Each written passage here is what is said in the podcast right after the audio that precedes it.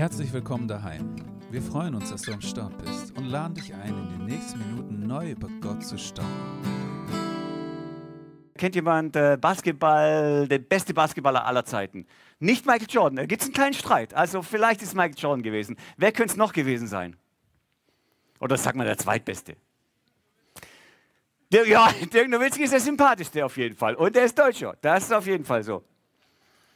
Kobe Bryant. Kobe Bryant ist für manche der, der, der beste, vielleicht der zweitbeste Basketballer. Und da war ein anderer Basketballer, der wollte von ihm lernen und trainieren und so. Und dann gab es eine ganze Gruppe, die hat ein Trainingscamp äh, bei ihm besucht.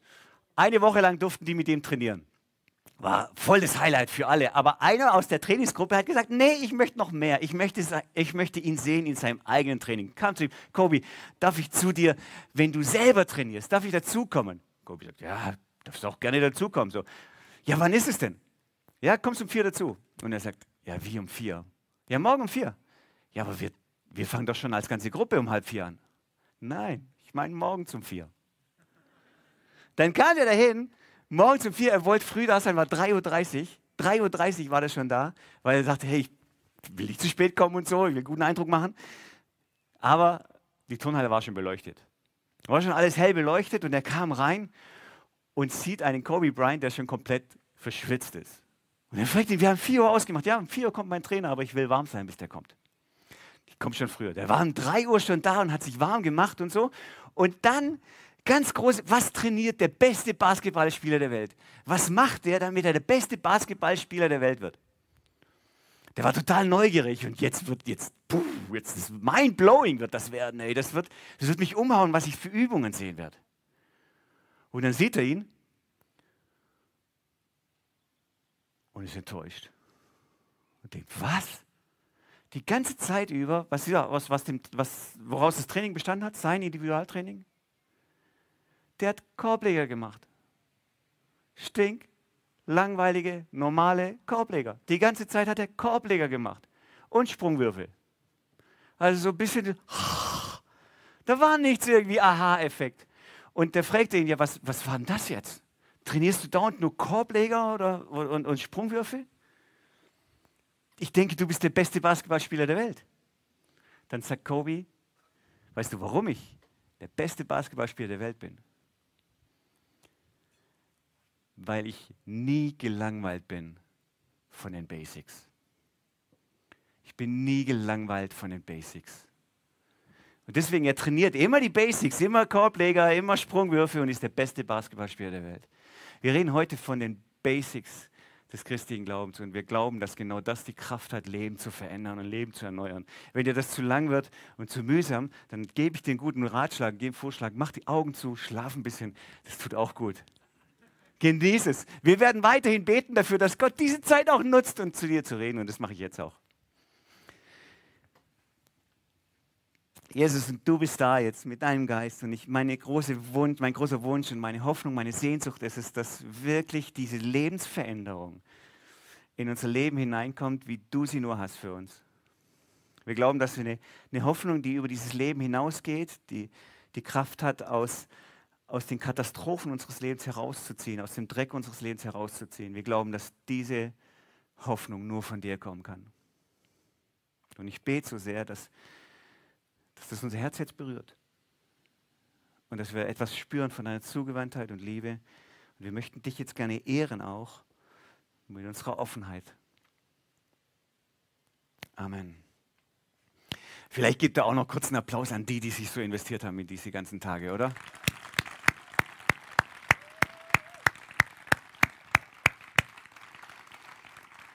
Wahnsinn, ihr seid echt großartig. Ich bin totaler Fan. Deswegen habe ich, glaube ich, äh, Filderstadt oder Bernhausen gesagt vorher, ich, weil ich einfach Fan von euch bin. Äh, ich ich, ich, äh, ich gucke mal in die Runde. Tobias, Stefan und Ann-Kathrin. Wo seid ihr? Seid ihr da? Ihr traut euch nicht. Ich habe mir, hab mir einen Ratschlag, ich habe mir einen kleinen Tipp geben lassen. Es gibt, glaube ich, hier jemand, der Tobias heißt und der Ann-Kathrin heißt, die Ann-Kathrin heißt und die Stefan, äh, einer der Stefan heißt. Und Ey, mich würde es interessieren, wie ging es euch jetzt gerade in dem Moment, wo euer Name genannt wurde? Auch wenn ihr schon lange zugehört habt, vielleicht ihr drei zumindest, plötzlich wach und, oh Hilfe, äh, äh, bin ich gemeint? Mein Name wurde angesprochen. Äh, Namen haben Kraft. Wenn du mit Namen angesprochen wirst, plötzlich, das hat Kraft. Mein Name zum Beispiel kann man ganz unterschiedlich aussprechen. Also meine Mama hat einen ganz anderen Style gehabt wie, meine, wie mein Papa. Aber es hängt auch vielleicht mit ihrem Charakter zusammen. Also meine Mama hat ungefähr so gerufen. Joachim! Das war so das Zeichen jetzt. Komm zum Essen! Joachim! Und mir war es so peinlich, wenn ich irgendwo gefühlte zwei Kilometer entfernt immer noch gehört habe, wie es Joachim hieß so. Mein Papa war ganz anders. Mein Papa hat gesagt, Joachim. Das war das einfach, da weißt du direkt, jetzt gibt's Ärger, jetzt gibt's echte. Joachim, so ganz kurz. Und wenn jemand so gerufen hat, Joachim, dann wusste ich, ich bin nicht gemeint. Oder die Tante Emile kommt zur Tür rein. Also das, das war ganz schrecklich für mich. Joachim, Joachim. Also auf langem Ohr, bitte sprech mich nicht so an. Das, äh, das, das geht gar nicht. Aber vielleicht auch nicht Joachim. Joe ist vielleicht am besten. Die Namen, Namen haben Kraft. Wie klingt das? Wie klingt das, wenn Gott selber dich mit Namen anspricht? Der Ewige, Gott selber, wenn er kommt und dich bei deinem Namen nennt. Jesaja heißt es mal, er hat ihn in seine Hand hineintätowiert. Dein Name. Und ein paar Kapitel vorher sagt er folgendes. Ich möchte es mal vorlesen. Jetzt spricht der Herr, der dich gemacht hat, der dich gebildet hat. Fürchte dich nicht. Ich habe dich befreit. Ich habe dich bei deinem Namen gerufen. Du gehörst zu mir. Und wenn du durch Wasserfluten gehst, bin ich bei dir. Reißende Ströme spülen dich nicht fort. Wenn du durch Feuer gehst, verbrennst du nicht. Die Flammen können dir nichts anhaben. Denn ich bin der Herr, dein Gott. Und jetzt kommst, ich habe einen hohen Preis für dich bezahlt. Denn du bist kostbar und wertvoll für mich. Und ich habe dich sehr lieb. Du bist wertvoll. In einer anderen heißt es, heißt, du bist herrlich, du bist kostbar in meinen Augen. Ich habe dich sehr lieb. So redet Gott, wenn er über dich nachdenkt. So redet er zu dir. Wertvoll, herrlich, unfassbar herrlich und kostbar. Das ist das, wie ich dich sehe. Ich habe lange, ich bin christlich aufgewachsen und ich habe lange gedacht, so bin ich gelehrt worden, so, ähm, was ist denn Thema vom christlichen Glauben? Und irgendwie war das so in mir drin, vielleicht hat es keiner so wirklich gesagt, aber in mir drin war das große Thema des christlichen Glaubens ist, möglichst immer weniger sündigen. Das ist so die große Challenge des christlichen Glaubens, die große Herausforderung. Werd ein Mensch, der immer und immer und immer weniger sündigt. Das ist das Oberthema des christlichen Glaubens. Und damit wird das, die Sünde zum, zum Hauptthema. Und der ganze Fokus geht da drauf. Und wie kriege ich es nur vermieden? Und Mist, schon wieder hat es nicht geklappt und so. Und irgendwie durch die Hintertür wird dann auch das, zu dem, dass scheinbar Gott auch so einen Fokus auf das Thema hat. Dass es ihm scheinbar mehr ums Thema Sünde geht als um, um, um mich als Person. Das scheint irgendwie das Hauptthema gewesen zu sein des christlichen Glaubens und das ist eine große Lüge. Die größte Thema, das Oberthema des christlichen Glaubens ist nicht die Bekämpfung von Sünde und irgendwie ein besserer Mensch zu werden. Das Oberthema des christlichen Glaubens ist, dass du dein Geliebtsein von Gott entdeckst und darin Wurzeln schlägst und darin lebst, dass das dein Anker wird für dein Leben. Die größte Aufgabe deines Lebens ist es, auch als Leben als Christ, ist nicht immer weniger sündigen, sondern immer tiefer verankert zu werden in der bedingungslos, radikal bedingungslosen Liebe Gottes. Das sind diese Basics. Kobe Bryant wurde der beste Basketballer der Welt, weil er die Basics eintrainiert hat. Und wir werden Menschen, die Hoffnung und Liebe in diese Welt hineintragen, wenn wir nur dauerhaft diese Basics einüben, dass ich mich als ein geliebtes Kind Gottes sehe. Jeden Tag neu, jeden Tag neu. Ich sitze immer da in meinem Sessel morgens und, und dann, bevor ich irgendwie versuche, äh, meine Gedanken zu ordnen, bin ich viel zu müde noch und äh, trinke trink noch einen Kaffee, kein Red Bull, aber Kaffee hilft mir dann. Und, und dann sitze ich einfach nur da und, und, und atme gleichmäßig und ruhig und schweig. Und dann bete ich noch nicht und versuche auch noch gar nicht zu hören oder irgendwas. Ich lese nicht in der Bibel, sondern ich mache mir das bewusst, Gott ist jetzt da. Gott ist da, der sich so nennt, Jahwe, ich bin für dich da. Und er ist voller Güte und Gegenwart, mir jetzt zugewandt und will mir seine Liebe in mein Leben sprechen. Und ich brauche diese tägliche Basic-Übung jeden Tag weil meine Hoffnung damit verbunden ist, dass ich so ein veränderter Mensch werde, dass ich, dass ich morgen in einem Jahr, in zwei Jahren mehr Liebe, mehr Hoffnung, mehr Güte ausstrahle, als ich es heute kann. Weil er, er hat diese Kraft in mir, dass, dass, dass, ich ein lebensverändernder Mensch, dass ich lebensverändernd wirken kann durch die Liebe Gottes, die ausgegossen in mein Herz. Ich möchte diese Basics, ich möchte zu diesen Basics zurück. Dass er sich über mich freut, kannst du das dir vorstellen? In Zephania 3, Vers 17 heißt es, kann ich auswendig den Vers. Lest mal nach, da heißt, der Herr dein Gott ist in deiner Mitte. Ein Held, der rettet. Er freut sich über dich mit Fröhlichkeit. Er jubelt laut über dich mit großem Jauchzen und er, er schweigt in seiner Liebe. Er schweigt in seiner Liebe. Damit konnte ich am meisten anfangen in der Verliebtheitszeit, wo mir die Worte gefehlt haben und ich nur meine Frau angeguckt habe und er schweigt in seiner Liebe. Mir sind die Worte ausgegangen. Ich habe nur geguckt und war gebannt.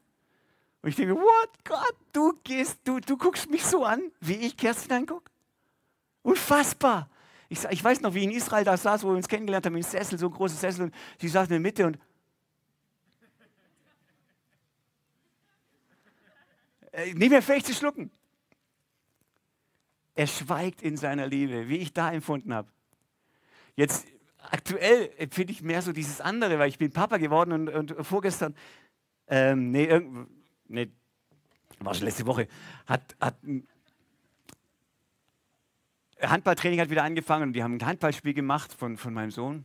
Und wir haben zugeguckt, wir haben alle hingefiebert drauf und so. Und mein Sohn spielt jetzt Handball. Hier seid ihr Handballprofis hier alle. Ey. Und boah, für uns ist was Neues. Ey. Und, und, und der hat mitgespielt und er war erst auf der Auswechselbank. Und dann ist er eingewechselt worden und, äh, und, und, war dann im Tor und ich bin unruhig geworden. Hey Trainer, was bist du für ein blöder Trainer? Das geht doch nicht, ey, dass du den, das Tor stellst und auswechselst. Der muss raus, der muss spielen und so. Irgendwann mal zweite Halbzeit ist er tatsächlich eingewechselt worden. Und es stand spitz auf Knopf, es war, glaube ich, totaler Ausgleich und so. Und dann nimmt er den Ball, letzte Sekunde, in meiner Vorstellung zumindest, letzte Sekunde. Und er nimmt ihn und dazwischen so solche Schränke, solche zwölfjährige Schränke stehen vor ihm. Und, und und, und er nimmt den Ball und, und springt rüber und nimmt ihn über die ganze Wand hinten rein ins Eck rein gedonnert. In meiner Vorstellung. Auf jeden Fall war es ein Tor. Ich bin durchgedreht. Mein Sohn, uh, ich bin aufgeschrien. Yes, Finjo, was hast du gemacht hier? Yes. Und ihm war es so peinlich. Und ich wollte da rumrennen um den, um, den, um den Platz und so. Das ist mein Sohn. Das ist mein Sohn. Da habt ihr ihn gesehen. Total voller Stolz. Gott sagt es zu dir. Er freut sich über dich mit großem Jubel. Dass er laut jubelt über dich, wenn er dich sieht. Berührt es dein Herz? Kannst du es überhaupt dran lassen? Oder ist das zu weit weg? Das ist die Wahrheit. So wie du jetzt bist, mit all den Brüchen und mit, mit all dem, was noch nicht gut ist, mit all dem Ungehalten, bist du der Mensch, über den, den er sich freut jetzt. Und zu dem er sagt, du bist total angenommen, ganz und gar von mir. Und wenn heute Dinge schiefgelaufen sind und du Leben von anderen auch beschädigt hast, bist du dennoch derjenige, der von mir geliebt ist und von mir angenommen ist. Und wenn du dir selber nicht in den Spiegel gucken kannst, dann bist du derjenige, der von mir geliebt ist und angenommen ist. Und wenn du nicht weißt, wie es wie, wie du die nächsten Tage schaffen kannst. Du bist derjenige, der von mir beim Namen gerufen wird und angenommen ist. Und um das deutlich zu machen, weil wir vielleicht denken, geht, also ja, vielleicht in meinen besten Momenten, in meinen allerbesten Momenten bin ich vielleicht derjenige, den Gott beim Namen ruft, aber nicht in meinen schlechten Momenten. Da glaube ich, oh, guck, guck lieber nicht genau hin, Gott. Und um diesen Gedanken aus unserem Kopf rauszustreichen, geht Gott einen radikalen Weg. Der sagt, hey, wenn du so denkst, dann, dann berufe ich jetzt einfach mal einen Mann. Der hat es nicht leicht, weil ich einfach dir was zeigen will. Und er beruft einen Propheten, der mit seinem ganzen Leben deutlich machen soll, dass es nicht darum geht, ob du der, dass du in den besten Momenten geliebt bist, sondern in jedem einzelnen Moment. Und das muss er mit seinem ganzen Leben deutlich machen. Ziemlich harter Job, den er da hat. Hat vielleicht auch einen Traum gehabt von einer tollen Family und Haus und alles, alles Mögliche. Und Gott zerstreicht diesen Traum, diesen Lebenstraum, weil er sagt, hey, Hosea, ich nehme dich, damit ich an deinem Leben etwas deutlich mache von dem, wie ich liebe was, meinst, was meine Art ist zu leben. Und dann sagt er, oh nee, jetzt kommt wieder was. Ich weiß es von den ganzen anderen Propheten, ey, in Leben was deutlich machen. Ey, das ist immer ziemlich scheiße, wenn, wenn Propheten irgendwas deutlich machen müssen. Eine muss da nackt durch die Gegend laufen, eine muss die ganze Zeit auf der einen Seite liegen, monatelang auf der anderen Seite liegen. Ich finde, den härtesten Job, mit dem härtesten Job hatte Hosea. Zu Hosea sagt er, ich möchte gerne der ganzen Welt zeigen, wie ich liebe, okay? Und du sollst es vorspielen mit deinem Leben. Und dann sagt er ihm, jetzt geh mal, bleib erstmal Single, also jetzt nicht selber raussuchen, sondern ich suche was raus für dich. Ich habe Folgendes rausgesucht. Da gibt es eine Frau, die heißt Gomer. Und Hosea so, Gomer. das ist jetzt nicht sehr. Und Gott sagt, nee, es, wird noch härter, keine Angst. Es ist nicht nur der Name. Geh, geh auf den Sklavenmarkt und kauf dir die Gomer wie jetzt Sklavenmarkt. Ja, sie ist eine Sklavin und eine Sklavin in einem besonderen Metier. Sie ist eine Prostituierte. Ich möchte, dass du sie zahlst, dass du sie kaufst und dass du sie dann heiratest und dass sie dann deine Frau wird. Sie fragt nicht danach. Sie ist besudelt. Sie ist entwürdigt. Und ich möchte, dass du sie kaufst. Was? Und tatsächlich, Hosea ist bereit dazu und er ist, gehorsam und, und, geht auf den Sklavenmarkt und holt sich die Goma und zahlt den ganzen Preis und holt sie zu sich nach Hause. Sie heiraten und bekommen Kinder. Und irgendwann morgens denkt Hosea so, das Bett ist leer. Goma, Goma, Goma, wo bist du? Goma ist weg, vielleicht in der Küche oder Wohnzimmer, guckt rum, wo, wo ist Goma? Goma ist weg. Und er fragt nach bei Freunden, hey, habt ihr die Goma gesehen? Ja, ist sie wieder weg, ja? Nein, sie, die, die, die muss hier sein. Die muss irgendwie hier sein. Wo, wo, wo ist Goma? Und dann redet Gott wieder mit ihm. Und sagt, ich sag dir, wo sie ist. Sie ist im alten Gewerbe nachgegangen. Weißt du, was du jetzt machst? Du gehst hin und kaufst neu. Du kaufst sie nochmal neu und gewinnst nochmal neu ihre Liebe. Ihr geht in die Wüste und ihr gewinnt dort. Du gewinnst neu ihr Herz, indem du neu in sie investierst. Und dann muss der, dann muss der Hosea, ein Mann Gottes, ein angesehener Mann Gottes, der muss losgehen und und der sucht sie dann, so stelle ich mir das vor, der sucht sie im, im, im, in dunkelsten Orten der Stadt. Dort, wo ein angesehener Mann wie er, ein Mann Gottes, nicht, nicht hingeht. Der läuft dann da rein und fragt so vielleicht ganz leise so, hey, habt ihr, habt ihr Goma gesehen? Äh, du suchst Goma? Ich dachte, du wärst mit ihr Vater. Ich dachte, nee, haben wir nicht gesehen fragt er den Nächsten, hast, äh, hast du Goma hier gesehen? Dann, dann äh, Goma hier? In diesem Viertel? Nein, habe ich nicht gesehen. Fragt er den Nächsten, hast du, hast du Goma gesehen? Wie, wie Goma, also du suchst sie noch, weil, ja, ich habe ich hab sie gesehen. Ich war, ich war bei ihr gestern Abend. Ich dachte, sorry, hey, sorry, ich dachte, das wäre voraus zwischen euch und so. Da hinten, zweite Straße rechts, in dem Haus. Und dann geht's, so stelle ich mir das vor, dann geht der Hosea dahin. Dort, wo sie ihrem, ihrer alten Arbeit nachgeht. Und mitten da drin, mitten an diesem Ort geht er hin und sagt, Goma, ich möchte nochmal neu gerne starten und deswegen zahle ich dich neu hier raus. Komm bitte mit. Und er zahlt nochmal einen neuen Preis für sie und nimmt sie mit und sagt, jetzt, wir gehören für immer zusammen. Ich möchte mein Herz gewinnen, dein Herz gewinnen. Hosea muss dieses ganze, sein ganzes Leben lang, diese Story leben, echt real leben, weil Gott sagt, ich möchte gerne, ich möchte gerne meinen Leuten zeigen, wie ich ticke, wie, wie ich denke. Dass du, dass ich, bin, ich bin der Hosea und du bist die Goma und die fliegt immer weg und die rennt weg und die macht ihren eigenen. Aber ich höre nicht auf, um dich zu kämpfen. Deswegen heißt es in Hosea, ich werde mich mit dir verloben in Ewigkeit. Was heißt das? Das ist ganz krass formuliert, weil, weil da steht immer, ähm, dass seine Leute, die zu ihm gehören, die sind immer untreu und er versucht es mit Strafe, er versucht es mit dem Zaun drum ziehen, er versucht es mit dem und dem und dem und dem. Gott geht ganz viele Strategien ein, um seine Leute bei sich zu halten. Und das Ergebnis ist, ihr bleibt untreu. Ihr macht euer eigenes Ding. Ihr geht einfach trotzdem immer weg. Immer wieder neuen Versuchen. Und dann, wenn man das so liest, Hosea 2 könnt ihr lesen, wenn man das so liest, denkt man irgendwann, ja, gibt es noch einen neuen Versuch? Und dann kommt wie aus dem Nichts heraus, ja, ich gehe einen neuen Versuch, sagt Gott. Und zwar einfach so, schlichtweg, ich werde mich mit dir verloben in Ewigkeit. Ja, wie jetzt? Das hat doch nichts gebracht mit Strafe und mit Zaun ziehen und mit Werben. Und, und dein Ergebnis war, sie bleiben untreu. Was also? Und dann sagt doch, ich werde mich mit dir verloben in Ewigkeit. Was heißt das?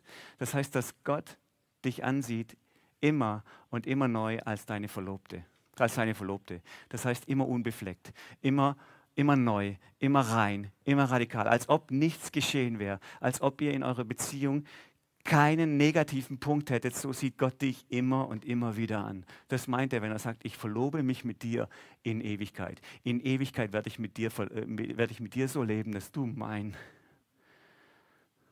meine Verlobte bist. Das ist, das ist so, ich denke mir, wow, du kannst dem gar nichts hinzufügen. Manchmal heißt es ja so, Gott nimmt dich so an, wie du bist, aber er lässt dich nicht so. Ist ein bisschen was dran, aber ich finde den auch einen vergifteten Satz. Weil das klingt irgendwie, das könnte so toxisch klingen. So. Versteht ihr, wir sind bei Evangelisationen die nettesten Leute und laden ein und sagen, komm, wie du bist zu Gott und so. Und dann nach zwei, drei Jahren im Jugendkreis, in Gemeinde und so, irgendwann denkt man, also sag mal, jetzt müsste sich aber schon mal verändert haben. Ey. Jetzt müsste mal seine Cholerik im Griff haben oder seine, seine, seine Alkoholproblematik oder ist er immer noch sexuell so. Also muss er doch, muss er doch mal sich verändert haben. Denn er nimmt dich ja so an, wie du bist, aber er lässt dich nicht. Also irgendwie und dann denkst du, ups, habe ich da damals, als ich dazu kam, habe ich das Kleingedruckte wohl nicht gesehen. So, was Evangelisation, ihr komm, wie du bist, aber dann das Kleingedruckte kommt erst zwei, drei Jahre später, er lässt dich nicht so, wie du bist. Und ich, was ich das Toxische finde, das, das Giftige da an diesem Satz ist das kleine Wörtchen aber, als ob das eine nachträgliche Bedingung wäre.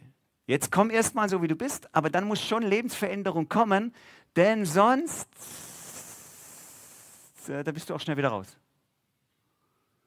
Dieses kleine Wörtchen aber muss aus unserem Kopf raus. Das wären die Basics, die wir einzuüben haben, dass das kleine Wörtchen aber aus unserem Kopf rauskommt und wir fest verwurzelt und verankert sind. Du bist von Gott bei, bei, deinem Namen gerufen. Du gehörst zu ihm. Er findet dich kostbar, wertvoll, herrlich, grandios. Punkt. Und kein Aber mehr und keine Ergänzung. Das ist Stand heute und jetzt so. Mit allem, mit dem du gekommen bist. Streich das Aber weg. Aber ich bin noch nicht perfekt. Ja, natürlich. Aber heute ist schief gelaufen. Natürlich. Aber ich habe ich hab immer noch zu kämpfen mit. Ja, natürlich. Streich das Aber weg. Je kleiner das Aber wird dahinter, hinter diesem Satz, desto größer die Veränderung in deinem Leben. Versteht ihr, der, der, der, der sein Alkoholthema vielleicht nicht in den Griff kriegt und der hat schon tausend Predigten darüber gehört, dass Gott frei machen will und von, von Alkohol so frei machen kann und er hat Zeugnisse gehört, wie Gott von Alkohol frei macht und war bei den anonymen Alkoholikern und, und versucht, sein, sein, sein, das alles in den Griff zu kriegen. Und in dem Moment, wo er nach der Flasche wieder greift und immer noch nichts gelernt hat, und trinkt. In dem Moment ist er der von Gott radikal geliebte und angenommene Mensch. In dem Moment. Der Jugendliche, der es einfach nicht hinkriegt, gesund mit seiner Sexualität umzugehen und sich Bilder anschaut, die nicht gut sind und er weiß, dass es nicht gut ist und er hat alles Mögliche versucht schon, hat sich anvertraut einem Jugendreferenten und hat mit ihm geredet und hat um Freiheit gebetet und, und er kriegt es nicht hin in dem Moment, wo er den Computer anmacht und sich diese Bilder anschaut. In dem Moment ist er der von Gott radikal geliebte und angenommene Mensch. Da zieht Gott nicht zurück und sagt, nee, jetzt nicht, sondern jetzt erst recht. Du gehörst zu mir, mitten in diesem Moment. Der, wo gesagt hat, hey, ich war jetzt bei Hoffnungstage und, und ich möchte eine Generation der Hoffnung sein. Und ich möchte da teilhaben davon. Und, und, und ich bin inspiriert. Drei Tage habe ich, das, hab ich, das, hab ich das mitgemacht. Und ich möchte gerne Hoffnung in meinem Leben umsetzen. Und ich möchte gerne von meinen Freunden erzählen. Und, und, und der geht dann am Montag in die Schule oder zu den Arbeitskollegen. Mit großen Ambitionen. Und dann kommt erste, das erste Gruppengespräch so. Und die stehen beieinander. Und es geht wieder in die gleiche Richtung wie sonst auch. Dass eklig negativ geredet wird. Und du hast so viel vorgenommen. Und du wolltest nicht nur nicht mitmachen, du wolltest auch einen Hinweis geben auf Jesus. Und direkt am Montag ertappst du dich dabei, dass du mit einklingst in dieses negative, destruktive, verletzende Gespräch. An diesem Moment direkt am Montag, mitten in der Gruppe von den Freunden, wo alles so dunkel ist, weil so schlecht geredet wird, bist du der radikal geliebte Mensch von Gott. Denn er hat gesagt, ich habe mich mit dir verlobt in Ewigkeit. Für immer sehe ich dich an, als ob nie was geschehen wäre. Es gibt kein Aber dazu, zu dem, dass er sich verlobt hat mit dir. Denn er schließt keinen Vertrag, sondern er macht einen Bund. Nicht ein Vertrag, wo beide Seiten erfüllt werden müssen, sondern er macht einen Bund mit dir, wo er sich ganz auf dich einlässt. Je kleiner dieses Aber wird, desto größer die Veränderung in deinem Leben. Das dann, dann, dann, dann, dann wird aus dir so ein Mensch, wie Alex es auch dargestellt hat, so. Wie er selber lebt und wie, wie, es, wie, wie er davon geredet hat, ein wahrhaft selbstbewusster Mensch, weil er Selbstwert spürt. Und dann kann ich aufrecht gehen ich bin schon radikal bejaht, ganz und gar. Ich habe keine Angst mehr vor Gott. Ich muss ihm nichts mehr beweisen. Habe keine Angst mehr vor Menschen, was sie mir tun könnten oder lassen. Ich bin nicht mehr abhängig von ihnen. Ich kann Menschen lieben in hingegebener Weise. Ich kann mich selbst annehmen, wenn ich nur meine Wurzeln da drin habe. Hast du diesen Anker für dein Leben? Hast du diesen Anker. Hebräer sagt das. Du brauchst einen Anker für deine Seele. Du brauchst einen Anker für deine Seele, Hebräer 6. Was ist dein Anker für deine Seele? Vielleicht ist das, du sagst, ja, ich habe ich hab eigentlich ganz gut abgesichert alles. Also Job läuft gut und, und bin gerade da, dabei, auch in Zukunft zu gucken und so. Es läuft, ich habe es im Griff, es läuft gut. Ich bin erfolgreich. Aber es kann ja niemals der, der, der, der Kühlschrank, an dem du Bier zapfen kannst, die tolle Villa oder der tolle Job, der Karrieresprung. Was hilft es dir in den Verletzungen und Schmerzen deines Lebens? Nichts. Nichts. Oder jemand anderes sagt, hey, ich habe jetzt gerade meine, meinen Traumpartner gefunden. Wie herrlich ist das? Mein Leben blüht auf. Endlich, es geht richtig durch die Decke. Ich habe meinen Anker. Und es wird eine Zeit kommen, wo, wo ihr euch nicht mehr das geben könnt, was bleibende ewige Liebe ist. Wo du sagst, hey, wo bist du da gewesen, wo ich so verletzt war? Und sie fragt zurück, äh, wo warst du bitteschön? Wir können uns gegenseitig diese, diese Anker nicht sein. Ich sage euch, was das, was das von Anker sein sollte. Der, der ein echter Anker ist für meine Seele. Einerseits müsste das was Lebendiges sein, denn irgendwann materielle Dinge können nicht helfen in Verletzungen und Enttäuschungen. Es müsste schon was Lebendiges sein. Aber dann müsste es auch eine lebendige Seele sein, die irgendwie stabiler und größer und heiliger und reiner ist als meine Seele und nicht so verletzlich wie ich selber. Und deswegen kann es nicht mein Partner sein. Das sollte also jemand sein, der größer, heiliger, schöner, besser ist als ich und gleichzeitig lebendig und nahbar. Das wäre mal ein guter Anker. Und ihr wisst schon natürlich, wenn ihr noch nicht eingeschlafen seid, ja, Jesus ist die, Jesus ist die Answer. Das kommt immer in jeder Jungschaftsstunde so. Hey, Jesus ist die Antwort. Ist ja klar. Aber vielleicht, wenn du, das ist auch so, also ihr habt mich ertappt auf jeden Fall. Ähm, aber wenn du wenn du mit dem ganzen Jesus-Geblubber nichts, nichts, nichts anfangen kannst, vielleicht noch, Stand heute, dann such dir einen Anker für deine Seele, der, wenn es oben stürmt, wenn du enttäuscht wirst und wenn Unsicherheiten kommen, wenn Krankheit und Tod in dein Leben hineinkommt, der dir ein fester Anker gibt für deine Seele. Such dir so einen Anker. Ich mache den Vorschlag, dieser Anker, der müsste lebendig sein, der müsste nahbar sein, der müsste dich nachvollziehen können, der müsste mit dir gehen, mit weinen und gleichzeitig sollte er nicht, nicht nur Nähe aufbauen können und Empathie haben und mitweinen, sondern es wäre schon gut, wenn er auch größer wäre als du. Wenn er dir eine Perspektive gibt, dass Dinge neu werden können. Wenn er dir den Himmel aufreißen kann. Und wenn er dafür alles für dich gibt. Alles, alles, alles. So ein Anker wäre mal gut, oder?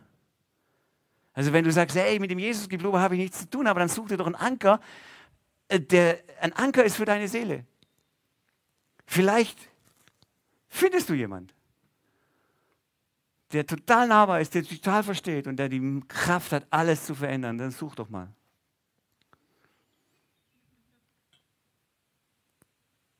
Ich glaube, wir können uns die Zeit sparen, denn es ist klar, es ist klar, es gibt in unserem Universum, es gibt niemanden wie Jesus, der sein Leben hingibt für dich, damit er dir ein Anker ist für deine Seele. Es gibt niemanden wie ihn der aus freien Stücken sagt, ich, ich gebe die Herrlichkeit auf, weil ich jemanden gefunden habe, der unfassbar kostbar ist in meinen Augen. Und ich will ihn unbedingt bei mir haben und ich will keine Sekunde ohne ihn haben. Deswegen verlasse ich den Himmel, verlasse ich die Herrlichkeit, um in den Dreck des Lebens zu gehen, um eins zu werden mit der, mit der Schuld und der Schande und dem ganzen Dreck und Müll, damit ich dich angucken kann als Verlobte in Ewigkeit, damit ich in Ewigkeit mit dir verlobt bin. Dafür gebe ich alles. Das wäre mal ein Anker. Und genau davon spricht der Hebräerbrief, das ist der Anker meiner Seele. Dieser Jesus, der zu mir gekommen ist und der, der, der sich aufgemacht hat, mir zu begegnen und mir einen Halt zu geben, das ist der feste Anker meines Lebens und nicht sonst. Ich möchte euch abschließen mit, mit einer Story, die, wo ich die Kraft dieses Ankers erlebt habe. Ich bin ja, ich bin ja Pastor in der Gemeinde und bin total gerne Pastor und, und mag das auch. Pastor zu sein, aber wir hatten eine heftige Krise äh, vor ein paar Jahren. Und da ging es um Ausrichtung und alles. Und, und dann haben wir uns gegenseitig sehr verletzt. Wow. Jetzt ist es zu sehr im Mittelpunkt. Will, sie gleich, will er gleich weg.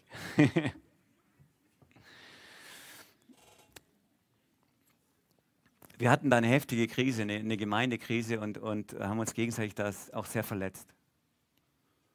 Und es war schmerzhaft wahrzunehmen, dass alles das zerbröckelt, was man sich aufgebaut hat. Und ich dachte, die ganze Gemeinde geht daran kaputt. Aber vor allem wurden wir gegenseitig Könige darin, uns zu verletzen. Ich habe dann gar nicht mehr gerne gepredigt, wenn die Leute da drin sitzen und nur sagen, also so, ich wusste ja meine Kandidaten und so, die dann so drin sitzen und nur warten, dass ich was falsch sage. Es war ganz schwierig für mich und äh, es war wieder so ein Sonntag und ich war leer. Ich war leer und kraftlos und ich wollte nur nach Hause. Und zwei von den Kandidaten, so Personen meines Schmerzes, die haben gewartet immer noch an der Tür und ich merke, ich wusste, sie, sie wollen jetzt zu mir. Ich habe mich geflüchtet in Gespräche und in allem möglichen noch zu tun und so. Und das ganze Gemeindezentrum wurde schon dunkel gemacht. Ich habe immer noch ein Gespräch gehabt und habe das versucht, in die Länge zu ziehen, damit die beiden Kollegen endlich nach Hause gehen. Aber die sind nicht gegangen. Die haben gewartet, bis auch das letzte Gespräch vorbei war. Und dann gehe ich hin, so betröppelt und ich hatte keinen aufrechten Stand mehr. Wahrscheinlich meine Schulter nach vorne und mein Kopf nach unten. Und sie kamen zu mir und haben gesagt, Joe, wir müssen mit dir reden. Aber sie haben gar nicht viel gesagt. Fünf Worte haben sie gesagt. Alles ist besser ohne dich. Das hat mir den Boden unter Füßen weggezogen. Ich bin nach Hause und habe mich so zertrampelt gefühlt. Wo ich denke, hey, dann kommen so Gedankenmuster für, für das wenige Geld, was ihr gebt, für die viel Zeit, die ich investiere, kriege ich das oder was? Und ich habe versucht, wie kann ich reagieren? Was kann ich machen? Kann ich vielleicht irgendwie dagegen hauen, dagegen schlagen? Was kann ich tun? Ich saß auf meiner Terrasse und habe hab irgendwie versucht, die Scherben zusammenzuzählen und, und, ähm, und bin nicht mehr hochgekommen. Bis mir plötzlich einer unsichtbar entgegenkam. Und das war tatsächlich ganz real so. Ich bilde mir das nicht ein. Ich habe das nicht gesucht. Ich habe keine Kraft mehr gehabt. Ich habe nicht mehr gebetet. Ich war einfach total im Selbstmitleid drin. Und mit einem Mal kommt der entgegen, von dem in den Psalmen steht, der entgegenkommende Gott, der dir in Güte entgegenkommt. Der kommt mir entgegen. Ich habe ihn nicht gesucht. Und plötzlich sagt er mir, Joe, du hast vergessen, den Anker zu setzen. Stimmt's? Weißt du, was dein Anker ist? Dein Anker ist, dass du, Joe, in meinen Augen herrlich, kostbar, wunderschön und heilig bist. Ich habe deinen Namen geschrieben in meine Hand. Du kommst da nicht raus. In meinen Augen bist du unfassbar kostbar. In dem Moment kam das tatsächlich bei mir an. Ich habe gemerkt, wie der Geist Gottes selber das in mein Herz hineinlegt. Und ich aus so zusammengezogenen Schultern und, und hängendem Kopf aufrecht stehen konnte. Gedanken der Rache oder des Gegenschlags waren in dem Moment wie weggeblasen. Und ich konnte denen tatsächlich wieder begegnen. Und wisst ihr, was jetzt, Jahre später passiert ist? Da ist Versöhnung geschehen unter uns. Gemeinde ist aufgeblüht. Wir gucken uns in die Augen und freuen uns miteinander, wie Gemeinde weiter wachsen kann. Wir sehen, was Gott noch mit uns vorhat und Herzen sind zusammengefügt worden und Versöhnung ist geschehen. Weil einer entgegenkam und gesagt hat, und zu ihnen hat es sicherlich genauso gemacht. Ich habe es da auf dieser Terrasse erlebt, wie er zu mir gesagt hat, du bist kostbar und wertvoll in meinen Augen. Wie viel Heilung und Erneuerung steckt in diesem Wort. Wir wünschen uns das so sehr, dass das euer Herz trifft und deswegen möchten wir auch heute Abend dich einladen, dass du dich dafür öffnest, erneut den Anker zu setzen. Du bist vielleicht schon jahrelang dabei, du hast alles mitgemacht, investierst dich lang in Jugendarbeit, in christliche Jugendarbeit und und wir bitten dich, dass du neu deinen Anker setzt. Was, was gibt dir Sicherheit? Nicht das Lob von irgendjemand hier. Nicht die Wertschätzung von irgendjemand hier oder nicht dein, alles, das kann dir keinen Halt geben. Was dir Halt gibt, ist, dass der Ewige sagt, du gehörst zu mir, für immer zu mir und du bist herrlich und kostbar in meinen Augen. Wir möchten es euch gerne zusprechen im Namen von Jesus Christus heute. Wenn die Band nachher zwei Lieder spielt, dann könnt ihr da mitsingen, aber wir könnt auch, auch da hinten werden wieder Mitarbeiter stehen und, und die möchten das gerne im Namen Jesu euch zusprechen. Die legen ihre Hand auf eure Schulter und sprechen es euch zu, wer ihr in Gottes Augen seid und die beten die Liebe Gottes in euer Herz hinein. Auf dass ihr neu oder erstmalig tief verankert seid in ihm. Kobe Bryant wurde der beste Basketballer der Welt, weil er nicht gelangweilt war von den Basics. Die Basics des christlichen Glaubens ist es, dein Geliebtsein von Gott zu entdecken und darin verankert zu sein. Das ist das Basic, über das du niemals hinauswachsen kannst. So geistlich du wachsen willst noch und noch. Du kannst tolles Bibelwissen anhäufen oder was auch immer. Das ist das, wie Lebensveränderung geschieht, dass ich gegründet und verwurzelt bin in der Liebe Gottes. Und ich wünsche mir sehr, dass hier Menschen sind, die sich neu den Anker setzen und sagen, das ist meine Basis. Wenn du mehr über Heimwärts wissen willst, klick dich auf heimwärts.net, schau bei Instagram unter Heimwärts rein oder besuch uns einfach im Gottesdienst in der Johanneskirche in Filderstadt-Bernhausen. Guck doch mal rein.